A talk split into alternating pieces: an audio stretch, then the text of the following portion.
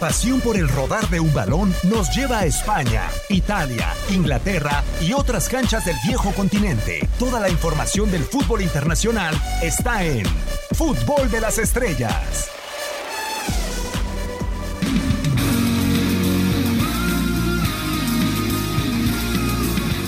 94 días para llegar a la próxima Euro 2020. Continuamos con este conteo regresivo y el análisis de los diferentes jugadores que serán o que prospectan para ser estrellas dentro del mejor torneo de selecciones en el planeta. Dime, Max, por favor, quién es entonces el compañero de Manuel Neuer que anunciamos o que dimos la pista en el pasado podcast. Sí, hay que quitarle la preocupación a todos los que, los que nos están escuchando. Pues el compañero de Manuel Neuer del que estábamos hablando es el señor Robert Lewandowski, uno de los delanteros más si no es que el más este, goleador o de los más definitivos, por lo menos en esta temporada sí es el más goleador de Europa.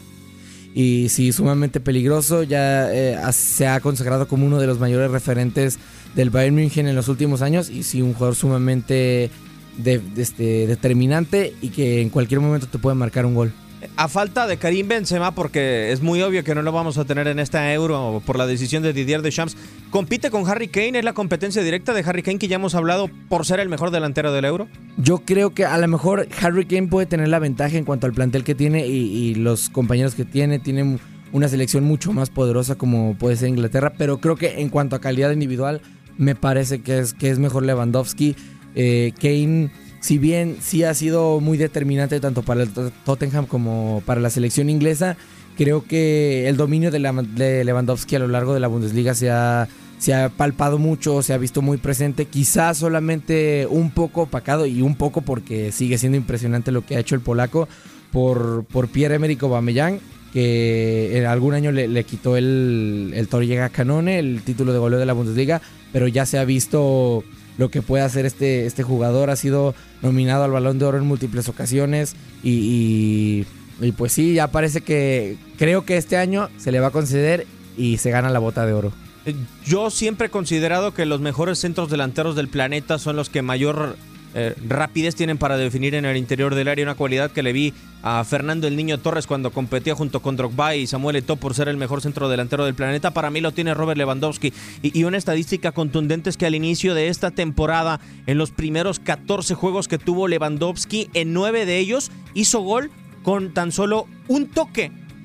Es una capacidad impresionante por parte de Robert Lewandowski, hacer goles de primera intención, definir como la manera como lo hace el futbolista polaco Max, creo que pocos en el planeta. Y con esta eh, cifra tan alta, porque también hay que decirlo, al inicio de la temporada, lo de Robert Lewandowski promediaba 1.2 goles por juego, es decir, más del gol por juego. Estaba rozando prácticamente anotar el doblete por cada compromiso dentro de la Bundesliga. Es algo sobresaliente por parte del futbolista polaco. Sí, es lo que a final de cuentas se dice siempre de los delanteros de élite. Puede que no aparezca en todo el partido, puede que lo tengas bien bloqueado, que, que parezca que no va a hacer absolutamente nada, pero en cuanto le dejas una sola, una que tenga y te liquidan y que pues se ha visto que Robert Lewandowski, perdón, lo puede hacer sin problemas.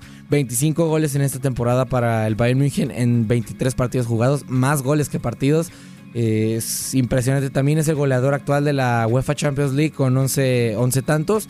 Y, sí, coincido contigo, creo que esa sería su, su, mayor capacidad. Y viene de la mano de su del gran disparo que tiene, que, en cualquier este punto, tanto del área como fuera de ella, porque también tiene buen disparo lejano te puede hacer un gol y, la capacidad para encontrar el balón en, lugares donde no parece ser que, lo va a encontrar, tanto por desmarque como por el disparo, lo puede hacer sin problemas y, eh, de ahí deriva esa gran capacidad de goleo que tiene. Y la cantidad de recursos que parece interminable, infinita para Robert Lewandowski. Le recuerdo goles de tijera, goles de palomita. La mayoría de las definiciones de Robert Lewandowski están entre el punto penal y el límite del área chica. Eso hay que sumárselo para la capacidad de extremos que tiene el Bayern Múnich. Siendo solo superado por el Chicharito Hernández con su gol con la cara. Pero, pero sí, este, una capacidad de recursos impresionante. Te puede meter gol, como dices, con de tacón, de escorpión, de, absolutamente de lo que se te antoje. Y pues si no hay que preguntarle a sus rivales lo peligroso que puede ser y, cómo puede condicionar tanto una liga como una UEFA Champions League, que sería lo único que le faltaría en su palmarés. Digo, una Copa del Mundo no creo que la... o sea, creo que sería muy complicado que la consiga con la selección polaca. Pero, pero sí hemos visto en muchas ocasiones lo capaz que es de condicionar un título, una eliminatoria o, cualquier partido en el que se encuentre. Desafortunadamente, Max, creo que dentro de la selección de Polonia el escenario es muy diferente al que tiene dentro del Bayern Múnich el caso de Robert Lewandowski. ¿A qué me refiero? Hablamos de que su mejor virtud es la capacidad de definir de primera intención en el interior del área y hacer goles con una velocidad impresionante, un instinto voraz como pocos dentro del eh, mundo del fútbol, pero en la selección de Polonia a falta quizá de esos extremos impresionantes o de esos extremos que puedan poner pelotas importantes en el interior del área. Robert Lewandowski mantiene medianamente esa cuota goleadora, sin embargo saliéndose del área un poco más que a comparación de cómo lo hace en el Bayern Múnich y entendiendo que también Polonia no es el Bayern en el mundo del fútbol y que al Bayern se salen y no, no lo terminan por ir a presionar al conjunto alemán, lo terminan por esperar y ahí es donde aprovecha Lewandowski para meterse y para colarse en medio de los centrales en la Bundesliga. Sí, a final de cuentas es algo a lo que se ha, tenido que recurrir algo a lo que se ha visto obligado, que si a final de cuentas lo de tus compañeros en la selección de Polonia no te dan lo que, lo que hacen los del Bayern München, pues obviamente a lo mejor buscar un espacio, salir un poco más del área y, prácticamente él, en el aparato ofensivo él ha tenido a flote a la selección polaca, si bien sí se tienen elementos como podría ser eh, Jakub Blaszczykowski con un poco más de, experiencia europea, creo que ninguno ni siquiera se le compara.